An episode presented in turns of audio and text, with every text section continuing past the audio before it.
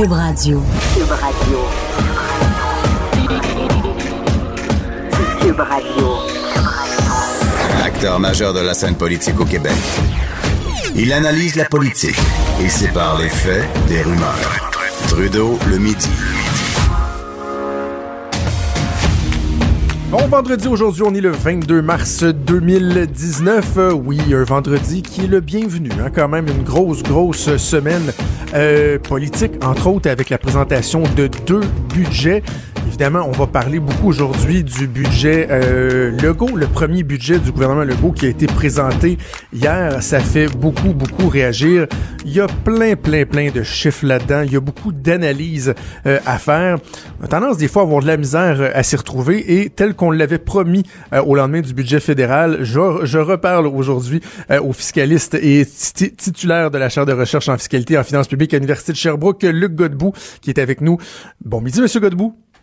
Bon midi à vous. Première question que j'ai envie de vous poser de, de, manière générale, bon, on le voit, tout le monde l'a constaté, il y a beaucoup de dépenses dans ce budget-là. Euh, on le justifie par le fait qu'on avait des surplus. Est-ce que, à votre avis, le gouvernement a quand même réussi à atteindre un certain équilibre entre la dépense, mais aussi entre, si on veut, la retenue, d'éviter de, de, de, tout flouber ce qu'on avait réussi à mettre de côté? Euh, je répondrais oui, parce que si on analyse ça, c'est un budget relativement centriste. On peut pas dire que c'est un budget d'un mhm. parti de droite, là, euh, et, qui, parce que les dépenses augmentent euh, et il n'y a, pas de baisse d'impôts généralisée. C'est un budget relativement prudent parce qu'il n'y a pas d'empressement à réaliser les promesses, bien qu'on voit à l'intérieur du cadre financier que les promesses seront réalisées. Mais il n'y a pas d'empressement à dire, ben là, comme on a un surplus, on va tout faire cette année. Là. Donc, relativement centriste et relativement prudent. Euh, et donc, il n'y a, pas de, a pas de folie à faire avec les finances publiques. Là. Comment est-ce qu'on compare le budget du Québec présenté hier à celui d'Ottawa en matière de ratio dette-PIB? On en a, on en a parlé, vous et moi, euh, un peu plus tôt cette semaine, que bon, euh, le gouvernement fédéral continue à s'endetter, mais en même temps, le ratio dette-PIB euh, même s'améliore. Le Québec se compare comment avec, le, le, le, avec Ottawa?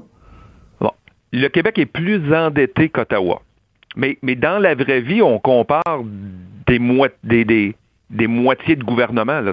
Quand on s'en va sur la scène internationale puis qu'on regarde l'endettement de la France, c'est un pays en entier. Alors que là, ici, quand on fait nos comparaisons, on prend un ordre de gouvernement, un autre ordre de gouvernement, mais ce qui, ce qui compte, dans le fond, c'est l'endettement des Québécois, fédéral, provincial, municipal, tout ensemble. Mais quand même, si on, pour, pour, pour jouer le jeu, la, la, le poids de l'endettement au fédéral n'augmente pas en pourcentage, bien qu'il augmente en absolu, mhm. alors que du côté québécois, la dette brute diminue en absolu avec les remboursements, notamment au Fonds des générations, et cette dette-là, qui est plus importante en pourcentage du, du, PIB, est en diminution. Donc, elle était pratiquement de 55% du PIB au tournant des années 2014-15. Elle est rendue à 46% du PIB au 30, 31 mars de cette année. Puis à l'horizon 2025-26, elle sera diminuée à 41% Donc, passer de 55 à 46 à 41, donc on est clairement sur une tendance où le poids de la dette ben en pourcentage est en diminution au Québec. Donc, ça va bien, euh, les finances publiques du Québec.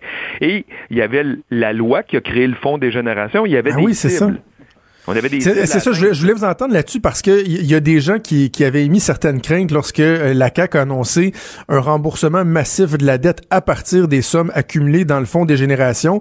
Là, certains se, questionnaient, mais je lisais dans la, série de tweets, dans vos analyses du, du budget, que malgré ce remboursement-là, la valeur du fonds des générations continue à augmenter, c'est ça? C'est bien ça. Donc, euh, le fonds des générations, euh, en 2019, il est de 8 milliards il va être de 20 il va être de 21 milliards en 2024. Donc, il y a beaucoup de sommes qu'on consacre au Fonds des générations. C'est vrai qu'il y a des rendements sur le Fonds des générations et tout ça fait en sorte qu'il il, augmente. Mais il faut, faut revenir à la base. Quand le fonds a été créé, c'était pour réduire l'endettement du Québec. Puis la loi disait, voici des cibles à atteindre. Il faut atteindre la dette brute 45% du PIB en 2026. Et là, on s'aperçoit qu'on va l'atteindre, notre, euh, notre 45% mais au lieu de l'atteindre en 2026, on va l'atteindre en 2021. Donc, il va falloir qu'on revoie les cibles de cette loi-là mhm. sur le Fonds des générations parce qu'on va les avoir atteintes plus vite que prévu. Et puis là, la question qui va se poser, c'est est-ce qu'on se fixe des nouvelles cibles? Et si oui, à la baisse, sans doute, évidemment.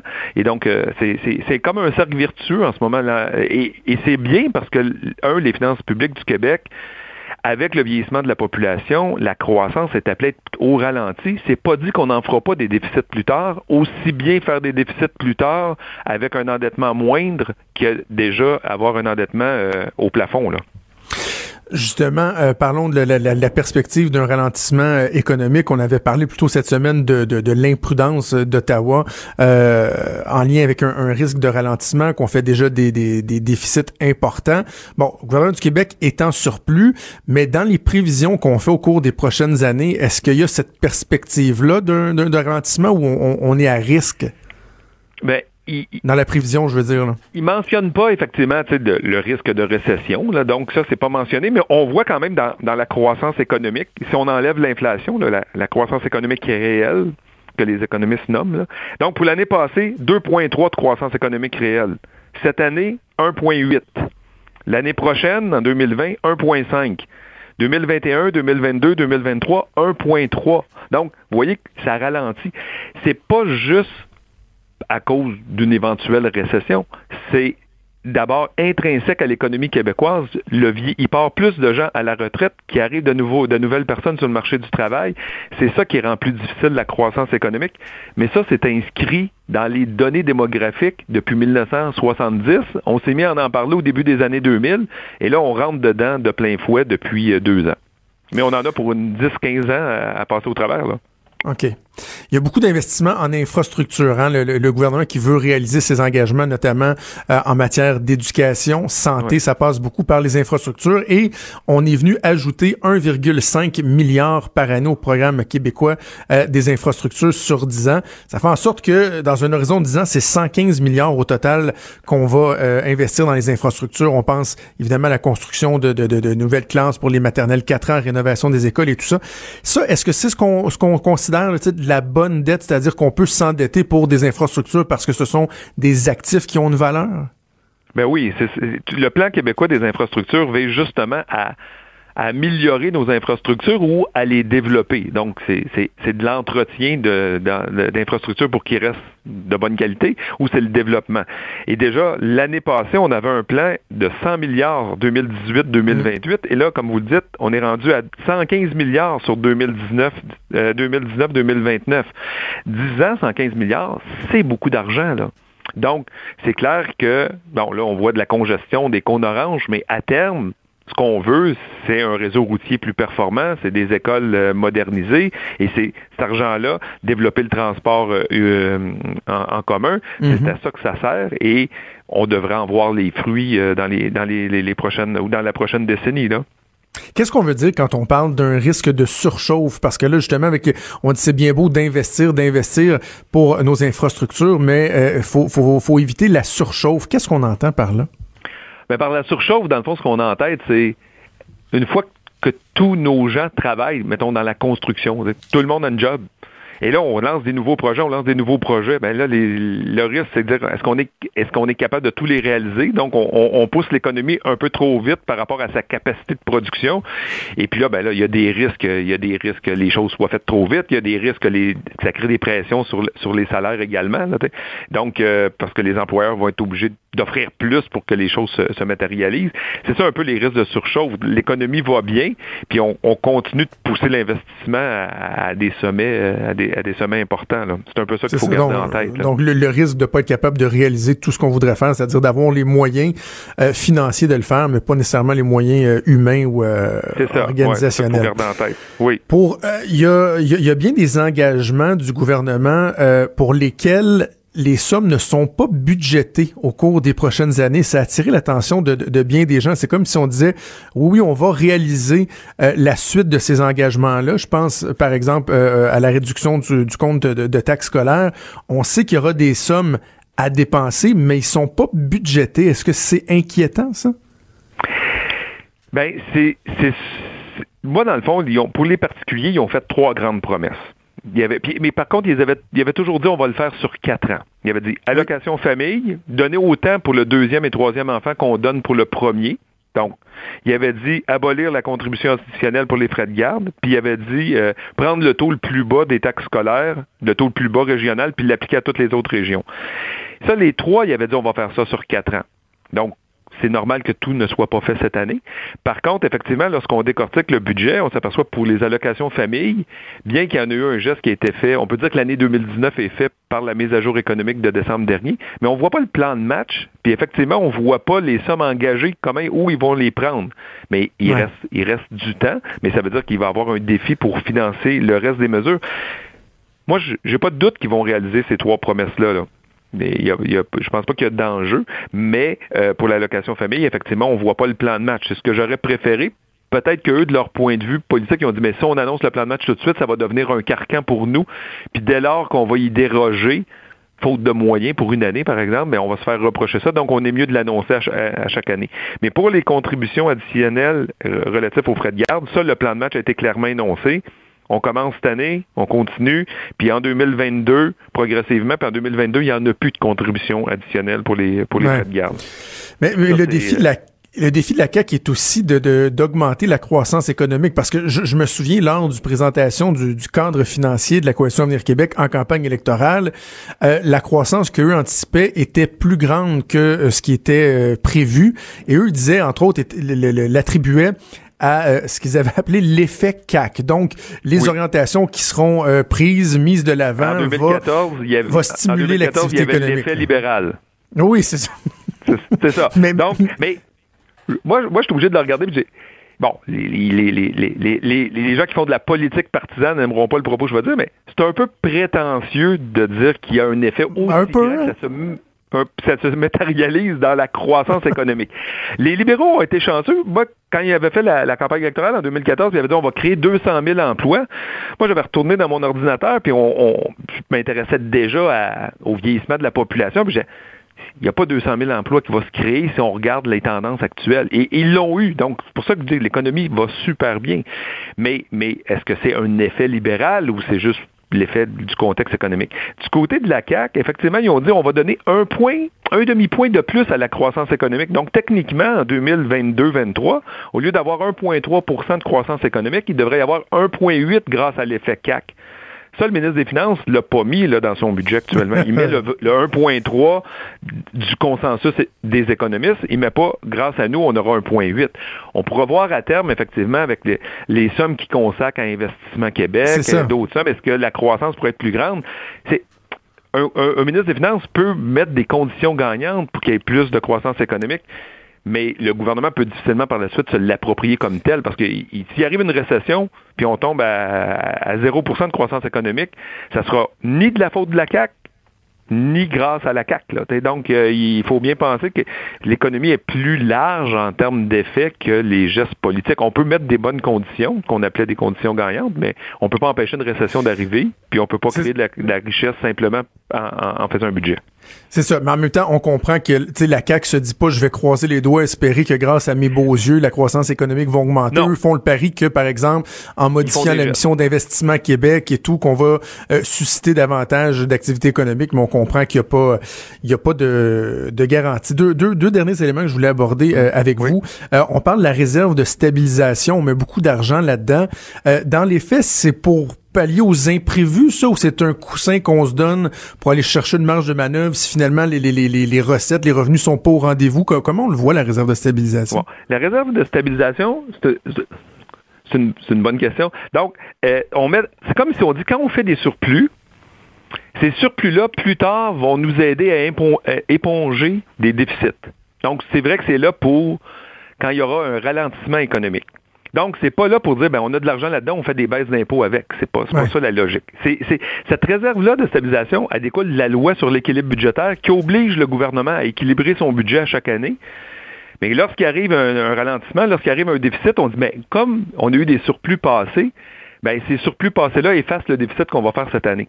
Ce qu'il faut bien comprendre, par contre, avec la réserve de stabilisation, ce n'est, c'est un peu fictif elle n'existe pas, cet argent-là. la caisse de dépôt n'a pas 9,7 milliards et placé. C'est juste on dit, ah, l'année passée, on a fait un surplus, Dans la réalité, il a remboursé la dette, mais là, on se donne le droit d'en faire un déficit plus tard, considérant qu'on a eu des surplus passés pour respecter l'esprit de la loi sur l'équilibre budgétaire. Mais cet argent-là est à nulle part. Il est déjà, en termes de remboursement, il a déjà été, eu un effet sur la dette. OK. Donc, c'est une écriture comptable. Je comprends. dernière question sur le, portefeuille euh, des gens. Les gens qui nous écoutent, qui disent, oui, mais en anglais, on dit What's in it for me? Est-ce que la CAQ, qui voulait tellement donner euh, plus d'oxygène, euh, en prendre moins, en fait, dans les poches des contribuables, est-ce que ça, c'est un objectif qui est atteint ou c'est quand même timide? Là? Il y a certaines réductions, mais est-ce que vraiment le contribuable moyen, j'ai ça dire ça, mais le contribuable moyen, est-ce qu'il est qu'il va y avoir une différence, lui, dans, dans, dans son portefeuille? Ben, ça dépend qui est le contribuable moyen. Le contribuable moyen euh, célibataire, euh, il, il, y a peut-être moins de réduction que le, contribuable moyen qui est un, ménage, deux jeunes enfants qui vont en garderie. Là. Donc, les, gestes, des, mais c'est les promesses qui ont été faites, c'est bonifier les allocations famille, enlever la contribution additionnelle pour les frais de garde, puis réduire les taxes scolaires. le célibataire, la seule option, lui, qui lui reste là-dedans, il n'y a pas de frais de garde, il n'y a pas d'allocation famille, il reste juste les taxes scolaires. Et donc. S'il est locataire, ça ne le touche pas. Mais, ben, ça le touche pas. Moi, j'apporte toujours une nuance. OK. Ça le touche pas immédiatement. Mais quand le propriétaire veut augmenter ses loyers, il faut qu'il regarde la grille qui permet les augmentations de loyer en vertu de la régie du logement. Puis hmm. une des composantes, c'est l'évolution des taxes scolaires. Si les taxes scolaires baissent, normalement, on, n'a pas le, on augmente notre loyer d'une plus faible proportion ou même on est obligé de ne pas l'augmenter. Donc, ça a un effet indirect sur les locataires, à moins que le locataire et le locataire ne regardent pas cette grille de la régie-là, puis qu'il y a une pression sur le marché en dehors de, du respect de la, régie. Mais techniquement, ça profite à tous. Et euh, c'est de cette façon-là qu'on va le faire, mais pour les prochaines, les quatre prochaines années, que ça va être une baisse d'impôt un peu générale. Ce qu'il faut comprendre, c'est là, ils ont annoncé pour la, un 200 millions pour cette année. Mais là, on ne sait pas encore, ce que j'ai constaté dans le budget en décortiquant les chiffres, on ne sait pas quelles seront les baisses par région. Ça, ça va être dévoilé plus ben, ça va être dévoilé d'ici juillet parce que le compte de taxes scolaires sort en juillet. Mais là, on ne sait pas, vous, vous êtes dans une région X, moi je suis dans une autre région. Quelle sera la baisse de taxes scolaires pour moi? Ça va être dévoilé plus tard, probablement par un autre ministre que le ministre des Finances. Mais pour le moment, ça, pour le moment on sait l'objectif dans quatre ans, ça sera quoi le taux? On ne sait pas les réductions par région actuellement pour le prochain, euh, pour le prochain compte de taxes. Ça va être à suivre. Merci beaucoup, c'était fort éclairant. Merci, le Godbout. À la prochaine, au revoir. Merci beaucoup. C'était Luc Godbout, fiscaliste et titulaire de la chaire de recherche en fiscalité et en finances publiques à l'Université de Sherbrooke. Cube Radio. Cube Radio, autrement dit. Trudeau, le midi. Je vais revenir sur certains éléments du budget puis d'autres nouvelles qui sont euh, tombées au niveau politique au cours euh, des dernières minutes, dernières heures. Mais juste avant, quand même, il y a un événement euh, fort préoccupant qui s'est passé ce matin à Montréal, en pleine messe à l'oratoire Saint-Joseph, un prêtre qui a été poignardé. On va aller parler avec Maxime Delan, notre collègue journaliste à QMI, pour savoir un peu ce qui s'est passé. Bon midi, Maxime. Bon midi, Jonathan. Qu'est-ce qu'on sait à date, Maxime, sur ce qui s'est ce qui s'est passé tôt ce matin? Donc, ça se produit vers 8h40. Il faut comprendre qu'il y a une messe à chaque jour à 8h30 à l'oratoire Saint-Joseph. Et donc, une dizaine de minutes après le début de la messe, il y a un suspect que lui, il assiste à la messe comme la cinquantaine d'autres personnes qui sont présentes sur place pour l'occasion. Lui est assis à l'arrière. Donc, à un certain moment, il se lève et puis il se dirige d'un pas décidé vers, euh, vers l'hôtel, vers le père Claude Grou, qui lui s'apprête à lire l'Évangile. Et les images de l'agression ont été diffusées en direct sur le web par euh, le réseau euh, Ciel et Lumière. Donc, il y a plusieurs personnes qui étaient assises chez eux. C'est présenté également à la télévision. Il y a plusieurs personnes qui ont assisté à ça en direct, en direct sur le web et à la télévision. On aperçoit donc le suspect se diriger directement vers le père Claude Groux dégainer un couteau et l'attaquer, euh, l'attaquer directement sur l'hôtel. Donc c'est la panique, euh, c'est la panique dans, dans l'oratoire à ce moment-là. Il y a des gens qui sont intervenus assez rapidement. je vous propose d'écouter Adèle Plamondon, qui était euh, la lectrice de la messe à ce moment-là, qui raconte ce qu'elle a vu. Il était en haut à Lambon et ce monsieur est arrivé, je l'ai vu dégainer son couteau et puis en courant s'en aller vers Père Grou quand j'ai vu ça, moi, je suis sortie en hurlant pour aller à la sacristie, pour alerter la sécurité. qui sont venus en courant, le sang glacé, parce qu'ils se demandaient que c'est ça, ces cris-là. C'est ça, il y a des gens donc qui sont intervenus euh, rapidement. Euh, rassure-nous euh, justement rapidement, Maxime, sur l'état de santé du père Grou. Le père Grou aurait été blessé au niveau du thorax ainsi qu'au flanc. On parle de blessures somme toute superficielles. Là. Il ne serait pas en danger de mort, là, je rassure nos auditeurs. c'est des blessures qui sont considérées quand même importantes, mais son état de santé serait stable. Et puis, je peux vous dire également que les agents de sécurité ont joué un rôle dans, dans cette histoire-là. ont maîtrisé le suspect jusqu'à l'arrivée des policiers qui ont procédé à son arrestation. Et la question qu'on se pose, évidemment, c'est pourquoi, pourquoi ben oui, les motivations. Qu'est-ce qui, vient pu se passer? Évidemment, c'est l'enquête policière qui pourra le déterminer, mais on peut écouter encore Mme Plamondon qui explique que les intentions du suspect semblaient très claires. Est-ce que l'homme en question a prononcé des paroles? Rien du tout. Rien du tout. Il y avait qu'une idée en tête, c'était d'attaquer. Donc, euh, Maxime, pour conclure, souvent, lorsqu'il y a des, des, événements comme ça, bon, évidemment, je vais pas faire un parallèle direct avec ce qui s'est passé en Nouvelle-Zélande, mais attaque dans des lieux de culte, ça met les autorités sur un pied d'alerte. Est-ce que là, dans ce cas-là, on juge ça vraiment comme étant un, un, événement isolé ou il y, a une, il y a une préoccupation? Il semblerait, selon les premières informations que j'ai obtenues, il semblerait que euh, l'enquête tend à démontrer qu'il ne s'agirait pas, la piste terroriste semble écartée pour le moment. Évidemment, il y a une enquête plus exhaustive qui va qui va avoir lieu, mais je peux vous dire par contre que cette nouvelle-là a une portée internationale. Hein. Déjà, je, je ah regardais sur Internet, on en parle, on parle de cette agression-là en dans des médias suisses, des, des médias belges, on en parle également beaucoup en France. Euh, on n'a pas fini d'en parler, je pense. Puis je peux terminer juste en vous disant également, on a parlé à la porte-parole de l'oratoire Saint euh, à la directrice des communications de l'oratoire Saint-Joseph, on lui demandait est-ce qu'il y a des détecteurs de métal euh, à l'intérieur? Est-ce qu'il y a de la, de la sécurité? Ce qu'elle nous dit, c'est qu'il y a de la sécurité à l'oratoire 24 heures sur 24, 7 jours sur 7, mais cependant, il n'y a pas de détecteur de métal parce que elle, dit, écoutez, c'est un, un sanctuaire, c'est un lieu de culte, c'est pas la place pour avoir des détecteurs de métal. Donc, est-ce que ce sera une avenue qui sera étudiée? Aïe, aïe, aïe. C'est l'avenir qui nous le dira. Maxime, merci beaucoup pour les informations. Plaisir. Merci Maxime Delan, donc journaliste à QMI, évidemment, euh, nos pensées vont avec le père Gros, avec les gens qui étaient présents. J'ai vu les images, c'est au, moins c'est pas trop graphique. Euh, c'est filmé de loin, mais euh, ouf, c'est inquiétant euh, de voir ça et bravo, bravo à ceux qui ont agi euh, très, très, très rapidement. Espérons qu'effectivement c'est un événement euh, isolé.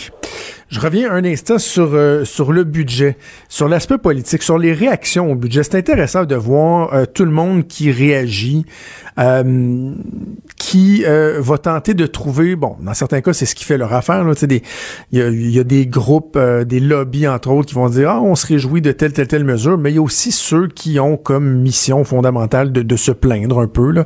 Évidemment, on pense aux partis d'opposition. Partis d'opposition qui, de façon générale, vont déjà avoir leur communiqué qui vont être écrits dans une situation comme celle-là. Euh, et vont pas chercher à dire ah ouais ben ça ça c'est bien, ça c'est bien. Par contre hmm, là-dessus on reste un peu sur notre appétit. Non non, il faut trouver une façon de démolir euh, l'adversaire. Puis après ça on se demande pourquoi il y, a du cynisme en politique là. prenez par exemple le gouvernement, euh, le gouvernement, l'ancien gouvernement libéral qui, euh, à certains égards, a reproché hier par la voix de Carlos Letard, l'ancien ministre des Finances, a reproché à François Legault de trop dépenser. Ah, c'est pas prudent, on l'aurait pas fait comme ça, il gaspille toute la marge de manœuvre, etc. Mais en même temps, en même temps, ils mettent sur pied un site internet qui s'appelle, euh, je pense, c'est Promesses brisées. Quelque chose comme ça. Là. Ils ont fait une, page, un site internet, ouais, c'est ça, euh, Promesses brisées, où on répertorie toutes les promesses brisées de la CAQ. Et là, il y a même un onglet à la fin, imaginez, qui dit, je l'ai devant moi, là, qui dit je raconte une promesse brisée. Tu, sais, tu cliques là-dessus, puis ça te permet d'écrire ton histoire à toi. Là. Donc, je raconte une promesse brisée. Non, mais en même temps, là, vous leur reprochez de trop dépenser, mais de l'autre côté de la bouche, vous dites Ah ouais, ils font pas ce qu'ils avaient dit qu'ils feraient. À un moment donné, il faudrait se brancher. Il y a Manon Massé également qui dit Ah, les deux bromes sont tombés à terre. Il n'y a rien qui est fait pour la catastrophe environnementale annoncée. On a l'impression qu'il aurait fallu mettre là 1000 milliards de dollars pour l'environnement, Annoncer la fin des véhicules à essence, annoncer la fin des industries, annoncer la fin du capitalisme, retirer toutes les voitures de la route. Mettre en prison les propriétaires de tondeuses à gaz, pourquoi pas?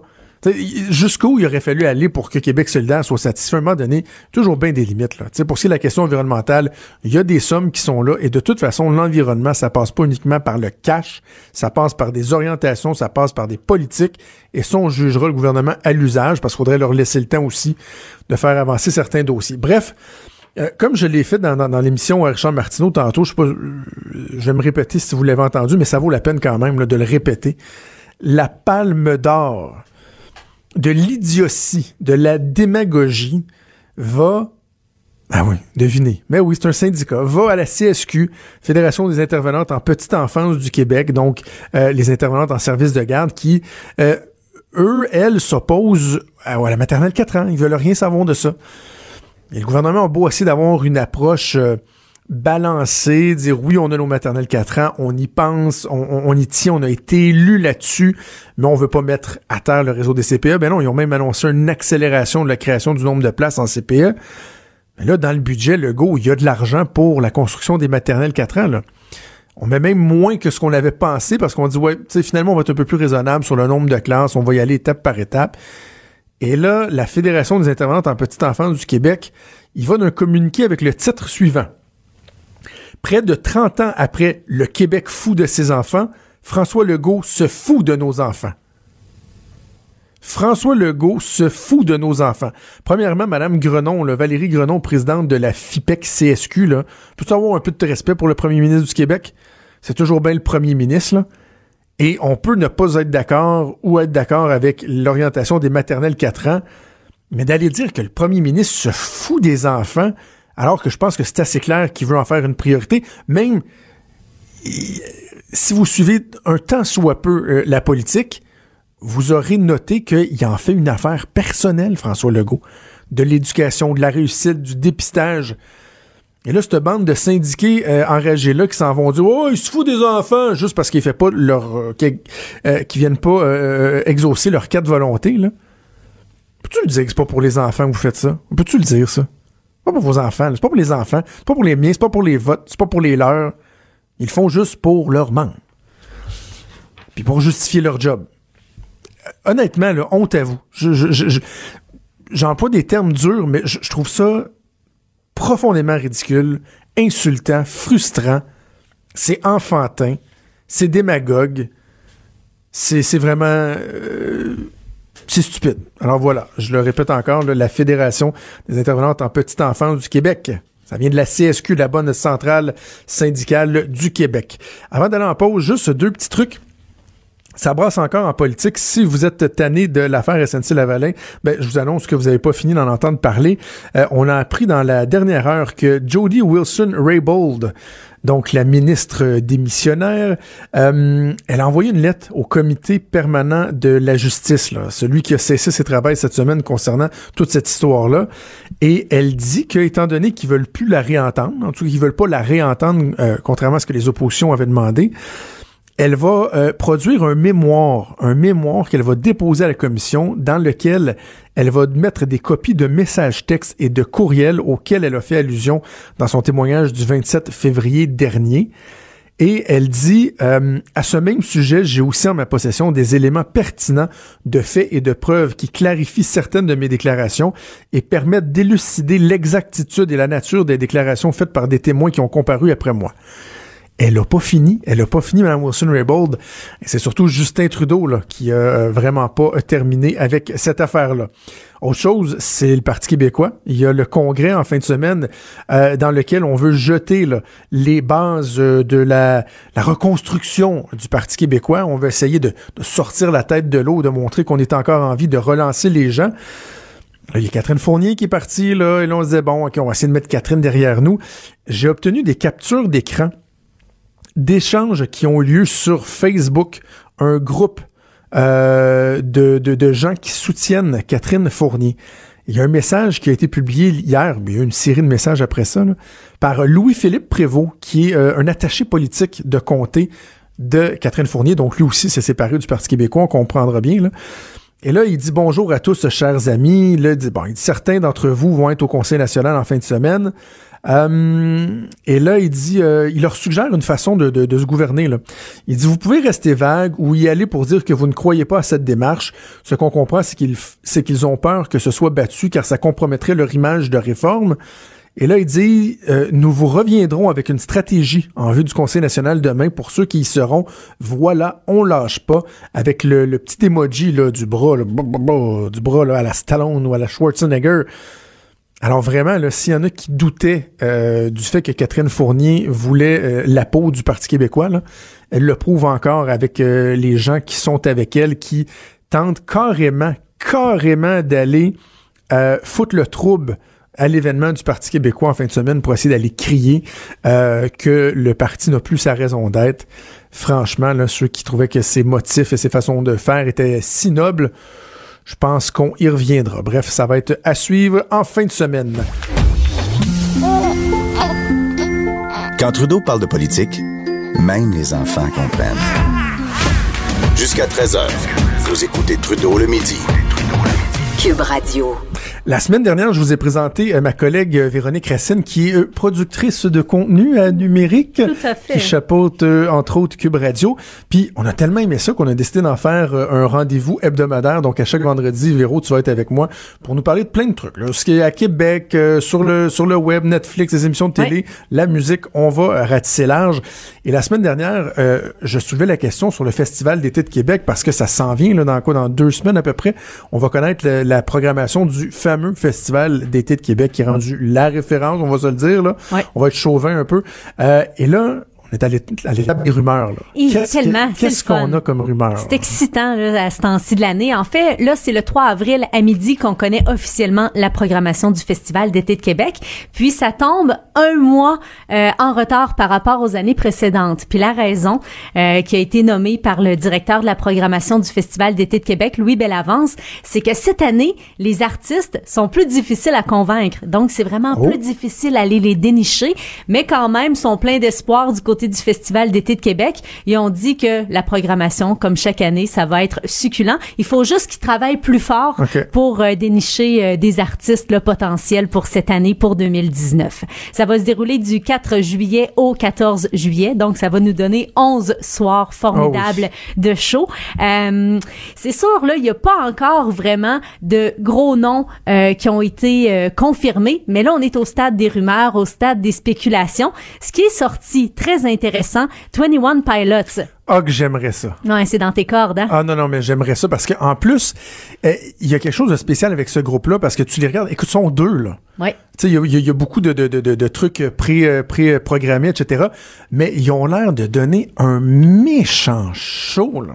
Puis là, en plus, ce qui est le fun à savoir, c'est qu'il y a plusieurs villes canadiennes à leur agenda, mais parmi les absentes, Québec. Alors, c'est sûr que là, ça permet aux gens de rêver bien comme il faut, parce que entre le 30 juin et le 17 juillet, il y a rien du tout à leur horaire. Donc, il y a rien de prévu. Toute la place est là pour le Festival d'été de Québec. Euh, ils vont faire, bien sûr, là, la promotion au cours euh, des prochaines semaines de leur album Trench. Et ils sont aussi en studio en même temps pour préparer un troisième album. Alors, les festivals, c'est toujours bien le fun pour des artistes parce qu'ils peuvent euh, tester leur nouveau Ben oui. matériel euh, devant les foules. Euh, on les connaît entre autres pour la chanson Stressed Out. Puis si jamais ils sont pas au Festival d'été de Québec, Jonathan, euh, tu vas toujours aussi pouvoir te rabattre sur le 22 mai au Centre Bell. OK, ils sont au Centre Bell le 22 mai. On prend ça en note. Ouais, hein. Ru- rumeurs qui sont nombreuses aussi pour The Offspring depuis quelques jours parce que le 15 juillet, ils seront à Alma. Donc, pour le Festival d'été de Québec, les suppositions veulent qu'ils seraient en clôture du Festival d'été de Québec, soit à la place Georges V, feu, le parc de la francophonie. Là. On a évidemment déménagé euh, l'endroit pour avoir euh, plus de place, plus de gens aussi parmi Ben la oui. foule parce que ça bonifie quand même là, de 5000 spectateurs vu qu'on passe là à la place Georges V puis c'est quand même beaucoup plus facile aussi pour ce qui est des vedettes parce que euh, dis-toi que à la place de la francophonie là, au parc de la francophonie euh, il y avait pas de toilettes pas de douche. Alors, euh, c'est un petit peu plus difficile là, pour attirer euh, des, des gros noms. Euh, Offspring qui avait été là il y a quoi, peut-être 4-5 ans, je C'est en pense. de 2012. ça, hein. Il avait été très très bon. Il était sur les, Les plaines. plaines. Est-ce qu'il était en, en, en- main event ou il faisait la première partie de quelqu'un? Non, non, c'était leur show. C'était la même soirée que Metric au Parc de la Francophonie. OK. Ouais, ben là, donc, il irait au parc euh, de la francophonie, mais quand même un excellent, un excellent show. On se rend compte que on connaît toutes les chansons Ben oui. d'Offspring. là. Puis on va vous épargner ça, évidemment. Là. Vous irez faire un tour sur YouTube si vous voulez un aperçu de ce qu'ils font. Euh, Queen, avec Adam Lambert, ça fait aussi, partie des rumeurs. Euh, c'est un groupe là, qui est formé, oui, de Adam Lambert, Mm-hmm. mais aussi euh, des anciens de Queen, Brian May, le guitariste, et aussi Roger Taylor, le batteur. Le 10 juillet, ils sont à Vancouver. Le 12 juillet, ils retournent aux États-Unis. Alors, un peu d'espoir là, pour ce qui est du 11 juillet pour. Queen avec Adam Lambert. Ozzy Osbourne, le Ah. prince des ténèbres, qui est en pleine tournée là, présentement.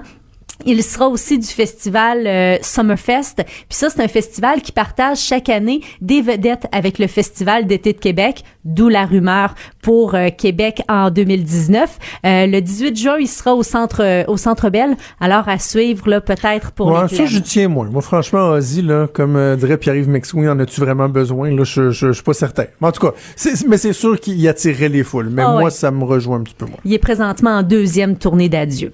Pour la soirée pop, Jello, euh, Jennifer Lopez, Jenny from the Block, euh, qui est présentement en tournée pour ses 50 ans. Hein, qui l'eût cru, euh, 50 ans quand même. Elle est toujours aussi belle. Ah, c'est fou. It's My Party, The Live Celebration, c'est présentement la tournée là qui va débuter le 7 juin. Euh, 7 juillet hein, pour Jennifer Lopez à Toronto, 10 juillet au Centre Bell. Alors des dates là qui coïncident drôlement bien avec euh, le Festival d'été de Québec et la deuxième pop star qui est pressentie pour euh, la soirée populaire sur les plaines, c'est Ariana Grande. Oh, wow. Ouais, ouais, ouais, euh, peut-être. Ça, ce serait euh, majeur, majeur. C'est une des artistes les plus populaires, ça boule depuis, depuis quelques années, peut-être. de- Mm. Très, très, très populaire. Ça serait un grand coup. Puis surtout si euh, le Festival d'été de Québec veut faire comme l'an passé, attirer plus de jeunes Mm. euh, à ses shows, disons qu'Ariana Grande est tout à fait l'artiste parfaite pour ça. Euh, Nickelback aussi. qu'on aime. groupe mal aimé. Oui, qu'on aime ou qu'on aime aime ou qu'on aime détester. J'ai entendu quelque chose sur Nickelback. Qui- je comprends pas pourquoi les gens les détestent tant que ça. Là. Mais c'est un phénomène mondial. là, la popularité de détester Nickelback. Et j'ai entendu des gens dire que le prochain Nickelback était pour être Imagine Dragons. Et moi, Ah, ça, je je, décroche totalement. là. J'adore Imagine Dragons. C'est un groupe qui, qui, qui, je trouve, innovateur dans sa façon de faire de la musique. Je vois pas comment Imagine Dragons pourrait devenir un groupe détesté. Ben, je vois pas la ressemblance Moi non plus. du tout non plus. Moi non plus, mais il paraît qu'il y a des endroits où Imagine Dragon vont où euh, ça commence à être euh, plus euh, plus difficile. Eh, On a fait le tour du Festival d'été de Québec. Avant qu'on se laisse, je veux absolument que tu me parles de Stranger Things, qui est devenu une série culte sur Netflix en, deux saisons. Dans le fond, là, dès la première saison, c'est devenu une série culte. Je comprenais pas tant le buzz jusqu'à temps que je laissais, que Ah je l'écoute et j'ai mangé les deux saisons. Là, il y a une troisième saison qui s'en vient. là. Ben oui, puis ça fait des heureux cette semaine parce que c'est la bande-annonce officielle qui est sortie. Euh, évidemment, on est toujours dans l'ambiance des années 80. Euh, c'est les mêmes acteurs qui sont devenus maintenant pré-ados. Donc, euh, Lucas, Mike, Dustin, Eleven, qui sont les personnages euh, principaux de Stranger Things. Puis, euh, les maniaques d'effets spéciaux, ça, j'ai trouvé ça très intéressant parce que tout le monde remarquait que dans la bande-annonce, il n'y a pas vraiment de monstres. Il faut faire, il faut, il faut y aller jusqu'à la fin parce que c'est à la toute fin qu'on voit bon une, une bride de monstres là. Euh, puis supposément que selon les, les amateurs d'effets spéciaux, ça va être encore plus grandiose que la saison 1 et la saison 2. La barre qui était quand même euh, assez haute. C'est le 4 juillet que ça va On, sortir. a hâte. Puis on sait que ça va euh, comprendre huit épisodes. Quoi d'autre sur Netflix rapidement? Écoute, Ça- il y a de très belles sorties cette semaine, entre autres le film La mort de Staline. Ça sort ce soir. C'est une comédie satirique. Faut évidemment là, aimer le genre. Euh, c'est fait sous forme de satire politique, donc beaucoup d'humour noir. Euh, Il y a un côté politique évidemment qui est très présent. On s'en doute avec le titre. Là. Ça se déroule en 53 à Moscou. Ça met en scène les dernières les dernières heures de Staline. Puis euh, ce qui est intéressant aussi, c'est c'est que ça marie un côté très historique mais très burlesque à la fois. Donc on aime ou on n'aime pas. Et euh, du côté des originaux de Netflix, euh, ceux qui aiment Monthly Crew, euh, c'est le biopic là sur le, le groupe qui est sorti. Ça raconte euh, toute la carrière du groupe. Et à la télé, chez nous, en fin de semaine, il y a La Voix, évidemment, qui se Eh. poursuit, qui, qui, qui est suivie euh, toujours par autant de gens. là. Ben oui, c'est le rendez-vous télévisuel du dimanche soir. Puis ça va être la deuxième soirée des duels. Euh, c'est trois duels là, en tout, trois so- soirées qui sont consacrées à ça. Alors euh, c'est l'avant-dernière pour euh, ce dimanche et euh, on manquera pas ça évidemment du côté de TVA. Véronique Racine, merci beaucoup. Je te souhaite un bon week-end. On se reparle. Trudeau le midi. Joignez-vous à la discussion. Appelez ou textez 187 Cube Radio. 1877 827 2346. Fidèle à notre habitude, on termine la semaine avec mon ami Vincent Dessureau. Salut Vincent. Salut Jonathan. Euh, quand même pas mal de sujets, bien des choses qui Oui. m'intéressent dans ce que tu m'as envoyé. Euh, ben, commençons par euh, les policiers en Indiana qui ne, ne sont pas des doux, là. C'est pas des doux. Non, c'est pas des doux parce qu'il est arrivé un, ben, un incident. euh, Ça, je veux voir ton, ton opinion sur le sujet. Là. Euh, dans les, les classes de l'État de l'Indiana, on fait de temps en temps une pratique de tireur actif. Là. Euh, donc oui, pour, oui, euh, oui, au Québec aussi, ils font ça. là. Exact, ça se fait. Donc, on, on, on, on- on pratique comme ça. euh, le- le- S'il y avait un tireur, on ferme les portes, tout ça. On, pratique les enseignants, entre autres, euh, à bien réagir là-dedans. Et dans un- une école primaire de, de l'Indiana, les enseignants avaient une pratique juste pour eux. là. donc, pas, pas avec les étudiants, mais avec des policiers. Et les, les policiers portent des armes à air comprimé. Donc, pour essayer de rendre ça un petit peu plus, euh, un petit peu plus réel avec Ben des, oui, des ça. user-friendly, là. Et il y a vraiment des scénarios où ils vont euh, prendre des, euh, des gens en otage et tout ça. Et il y a un scénario qui est possiblement allé trop loin aux yeux de certains, c'est que ils, ils ont donc pris d'assaut l'école avec les enseignants. Là, ils alignent les enseignants sur un mur et ils les prennent quatre par quatre dans une, dans une classe pour les, entre parenthèses, exécuter. Donc, ils, vont les, euh, les, a- les agenouiller au sol et leur tirer réellement dans le dos Voyons donc. avec les armes à air comprimé. Puis là, évidemment, ils vont se mettre à crier. Et là, le but des policiers, c'est de rendre ça vraiment réel. Donc, les, poli- les, les, les, les- les enseignants qui attendent dehors, eux autres font juste entendre crier au meurtre parce que ça fait réellement mal, là, se faire tirer avec euh, des, des airsoft guns. Et là, les, euh, les, euh, bon, l'histoire est devenue virale parce que les policiers, les, les, les- les Hey. enseignants se sont plaints parce que certains étaient blessés au sang. Et la défense de, des policiers, du shérif, entre autres, de, de, de, de- bon, du, du, county- du White County, lui dit, écoutez, c'est ça qui arrive quand tu fais ta mauviette euh, et que tu euh, réagis pas. Donc, eux, leur objectif aux policiers, c'est de dire, regardez, là, vous avez, vous êtes fait tirer, là, pourquoi? Parce que vous avez rien fait, vous avez juste suivi ce qu'on qu'on vous avait dit. Entre Oh autres, non. il disait aux, aux- aux- enseignants qui se faisaient tirer, après ça, il sortait de la pièce, puis il disait, vous avez, vous avez pas le droit de dire aux autres enseignants ce qu'on vous a fait. Et là, évidemment, eux autres, ils suivaient ce que les policiers leur disaient, mais là, ils disaient, ah ah, voyez, vous avez rien dit, vous avez... Et là, les, tout le monde se fait exécuter, finalement. Donc, c'est vraiment dans un souci de réalisme, mais finalement, les- la direction de l'école dit, là, il y a une limite au réalisme. Je sais pas. Les policiers, les, les, les enseignants sont tout blessés dans le dos, se font tirer à coups de balle de, à coups de balle de plastique. C'est tellement con. C'est le projet. Mais, mais, mais, mais Vincent, c'est-tu quoi? Euh, autant que je trouve c'est c'est complètement ridicule, ça va trop loin. Oui. Autant en même temps, tu sais, rappelle-toi quand on était jeune, par exemple, ou dans des édifices quand tu travailles, quand il y a des exercices d'évacuation pour incendie. Oui, là. hey. Il y a pas personne qui prend ça au sérieux. Tout le monde niaise, tout le monde s'en sac. Puis là, tu sais, t'as tendance à te dire, mettons qu'ils mettraient juste de la vraie boucane un peu, là, tu sais, Ouais, là, un comme coup pour endormir les boucan, abeilles, là. des ruches, là. Un coup de boucan, là, peut-être que le monde ferait, OK, pour en les shows, euh, pour les shows de sortir, là. musique, là, tu sais, t'as un petit, euh, un petit fond de fumée aussi. T'as raison. Mais le, parce que le projet, c'est Alice, fait par les policiers pour Al- Alert, Lockdown, Inform, Counter, Evacuate. Donc, la partie Inform et Counter. Donc, il faut vraiment essayer d'informer les autres. Ben, dis, hein, je t'ai dit de pas le dire, puis tu l'as pas dit, t'es donc ben niaiseuse. Ben, euh, Wow! Donc, Mais euh, tu sais, on, on est moins, euh, on est moins rough au Québec. Je sais pas si c'est comme ça dans toutes les écoles, mais moi, mon garçon, son école euh, primaire, ils ont eu un exercice euh, comme ça de, de confinement et il leur parle pas de, de tireur. C'est un, un- un chien. Ben, Ils disent, on Ah. fait un exercice s'il y avait un chien méchant. euh, qu'on sait pas, non mais tu sais, on sait pas s'il est méchant là, tu sais, qu'est-ce qu'on ferait? On se protégerait, ok, on irait dans la classe là, on se mettrait dans le coin, on fermerait la porte pour pas que le chien nous voit, on ferait pas de bruit, on, laisserait les policiers tenter de trouver le chien, puis que tant qu'ils nous rassurent pas, on reste là. Tu sais, ils le présentent de cette façon-là. façon, ça me vite de même, ça oui. m'apparaît une bonne façon. Si tu dis comment ça, parce que je veux dire, euh, on en sentait un enfant, ça s'emballe assez vite. Là. Si tu dis qu'il peut y avoir un tireur à un moment donné euh, dans la classe, euh, non, je trouve ça brillant. Hum, hum, Parce hum. que, mais j'im- j'imagine, imagine euh, dans une de nos commissions scolaires, là, je sais pas, les policiers de Laval là, qui s'en vont tirer au airsoft gun des, des, des professeurs, ça ferait un scandale avec raison. Là. Ben, voyons Alors, donc, ils avec ils- raison. ils l'ont un peu échappé là-dessus. OK, parle-moi des vendeurs de pub. Les vendeurs qui souvent ont mauvaise réputation de façon générale. Les vendeurs de pub, nous, on les aime bien hein, la radio, la télé, on n'a Oui. rien contre eux. Mais euh, il ben- y en a qui se font frauder sur le web. Oui, mais ça, il y a les clients et il y a ceux qui, qui vont faire du placement publicitaire. Et dans le monde du, web, il y en a beaucoup. Là, tu sais, tu peux choisir, tu veux-tu des publicités qui pop-up, qui sont fatigantes? Tu veux-tu quelque chose de plus discret dans les bandeaux? Et euh, euh, une, le site BuzzFeed a sorti une histoire aujourd'hui intéressante comme quoi euh, plusieurs clients se sont fait frauder par des publicités, par des, des- agences qui plaçaient de la publicité. En fait, la technique est assez simple, c'est-à-dire que, admettons, toi, t'ouvres ton, c'est sur les téléphones Android, admettons, tu ouvres un site Internet, puis tu as un petit bandeau publicitaire. Ben, ces fraudeurs-là euh, plaçaient en arrière du bandeau, donc toi, tu le vois pas, mais une publicité qui euh, rapporte beaucoup plus, par exemple, une vidéo euh, d'une compagnie.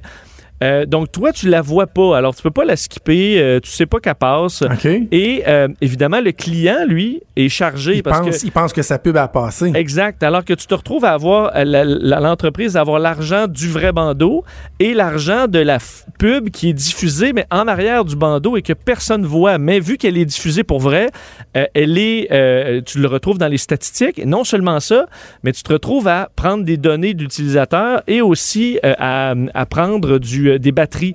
Et se sont, ils s'en sont rendus compte comme ça parce que des gens sur euh, Android qui, qui ont des applications recevaient des plaintes d'utilisateurs qui disaient Hey, votre application, là, d'un, elle prend mes données, puis elle vide ma batterie c'est- sans que ça, ce qu'il y ait de raison pour. Et en fouillant, ils se sont rendus compte que leurs applications qui contenaient de la publicité avaient en arrière des publicités vidéo cachées que personne voit et qui servaient juste à biler, à faire de l'argent au dos des, euh, sur le dos des clients.